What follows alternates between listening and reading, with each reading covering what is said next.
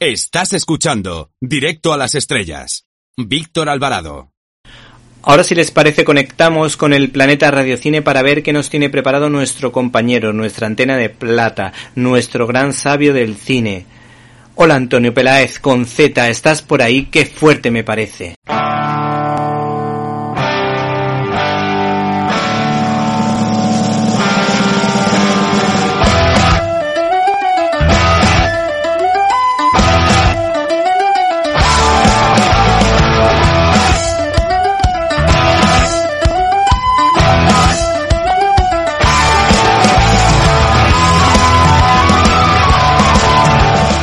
¡Qué fuerte!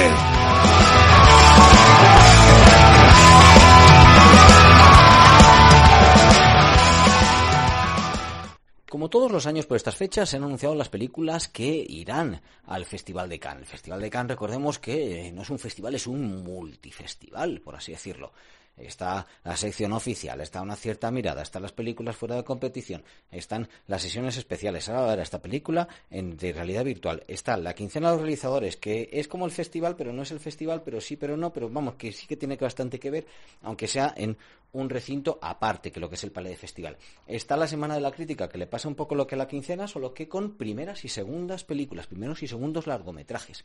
En cortometrajes, pues también casi se aplica un poco que tenemos además un cortometraje español este año. Y también hay una sección que cada vez tiene más importancia, que es el ACID, que es la sección de los cineastas independientes. Si esto os parece un lío, pues lo siento pero es que lo han organizado así. Os está hablando Antonio Peláez desde el Planeta Radio Cine para Directo a las Estrellas, para nuestro amigo, querido amigo Víctor Alvarado, mucho más Víctor Alvarado que nunca, por supuesto. Bien, ¿qué es lo que tenemos este año? Pues mira, yo quería comentaros, mirad, yo quería comentaros, en primer lugar, una cosa que llama un poquito la atención. Festival de Cannes, mucho prestigio, estrellas, lo de esta palabra que está tan de moda que es el glamour y tal, ¿no? un cine en los campos elíseos donde se anuncia todo. El presidente Pierre Lescourt, Pierre Lescourt que es el presidente es básicamente pues un señor que se encarga de toda la gestión, relaciones públicas y Thierry Fremont, que es el director, el delegado general, es el que se encarga un poco de la selección de las películas, ¿no?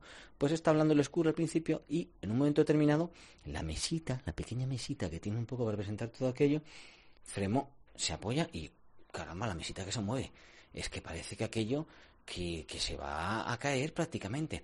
En fin, en cualquier caso, eh, ahí estaba esa presentación en la que eh, pues no anunció ninguna película española, pero ninguna, ninguna, ninguna, cero de cero, ni siquiera en sección oficial, en otras secciones las que sí, pero ni siquiera eh, cine iberoamericano, que últimamente tenía tanta importancia. Michel Franco está fuera de competición, este director mexicano que es estupendo, que ha estado eh, en dos ocasiones en competición, pero en este caso, bueno, pues parece que eh, una época que, por ejemplo, México todos los años ganaba el premio a Mejor Dirección, pues en este eh, caso la Palma de Oro a Mejor Dirección no puede ser. De las 49 películas que se han anunciado en las distintas secciones, hay 12 dirigidas por mujeres. A ver, esto no es el 50%, pero, oye, se va acercando, estamos ya en el 25, no es el 10. Bien, em, ahora bien, entre las 18 que optan a la, palma, de, oro, hay tres. Eh, tenemos en este caso pues eh, Naomi Kawase, una directora estupenda japonesa que si no conocéis deberíais ver algunas películas suyas pues llenas eh, de, de poesía, de bueno pues de muchísima sensibilidad, la verdad. Eh, tenemos a Sofía Coppola, que en este caso hace un remake, digamos, desde el punto de vista femenino, del Seductor, la película que dirigió Don Siegel y que protagonizó en su momento Clint Eastwood. Y tenemos a Lynn Ramsey, que Lynn Ramsey es una directora que me encanta porque hizo en el año 2011 su tercera su tercer largometraje que era Tenemos que hablar de Kevin. En 2011, que más fue el primer año que yo fui al Festival de Cannes, estaba a sección oficial, estaba a competición, no se llevó nada y la verdad que es que es muy buena directora y ahora hace con Jackie Phoenix un ¿Te está gustando este episodio?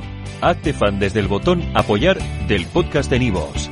Elige tu aportación y podrás escuchar este y el resto de sus episodios extra. Además, ayudarás a su productor a seguir creando contenido con la misma pasión y dedicación.